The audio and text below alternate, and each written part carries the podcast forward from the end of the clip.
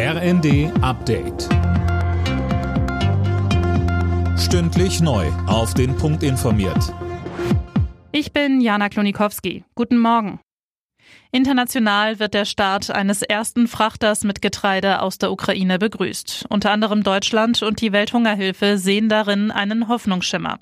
Das Schiff mit 26.000 Tonnen Mais wird heute zunächst in Istanbul erwartet. Fabian Hoffmann mit den Details.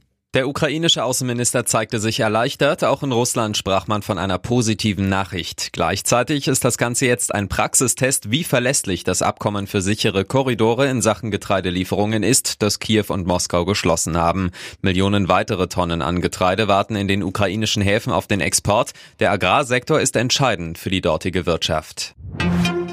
Die USA haben den Chef des Terrornetzwerks Al-Qaida, al-Sawahiri, bei einem Drohnenangriff in Afghanistan getötet.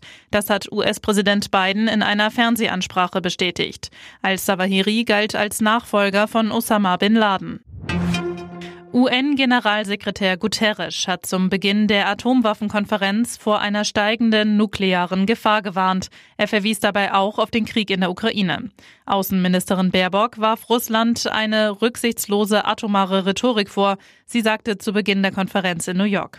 Der brutale Angriffskrieg Russlands macht deutlich, dass Nuklearwaffen leider eine bittere Realität sind. Und deswegen ist es wichtig, dass wir auch im strategischen Konzept der NATO deutlich gemacht haben, die nukleare Teilhabe ist Teil des Bündnisses und zugleich unterstreichen, dass die NATO für nukleare Abrüstung und Kontrolle einsteht.